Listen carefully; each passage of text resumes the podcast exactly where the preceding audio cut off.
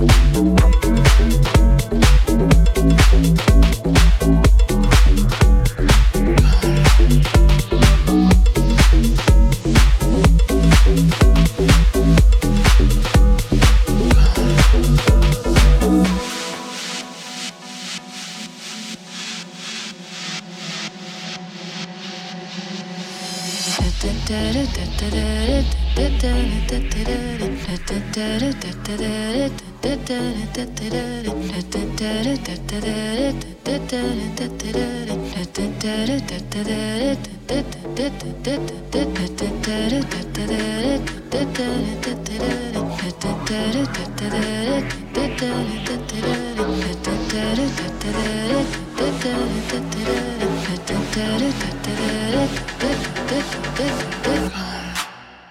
I am sitting in the morning at the diner on the corner.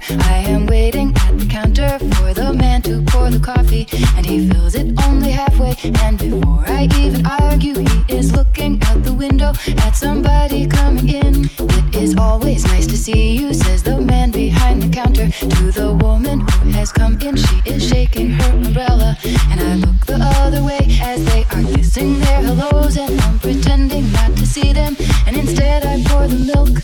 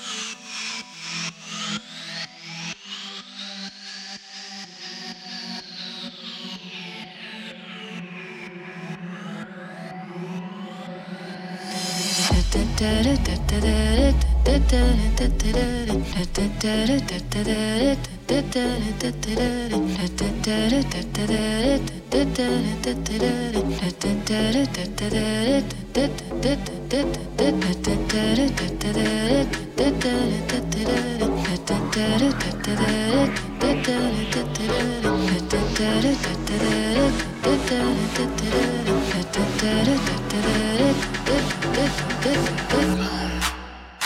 I open up the paper, there's a story of an actor who had died while he was drinking. It was no one I had heard of. And I'm turning to the horoscope and looking for the funnies when I'm feeling someone watching me. And so I raise my head. There's a woman on the outside looking inside. Does she see me?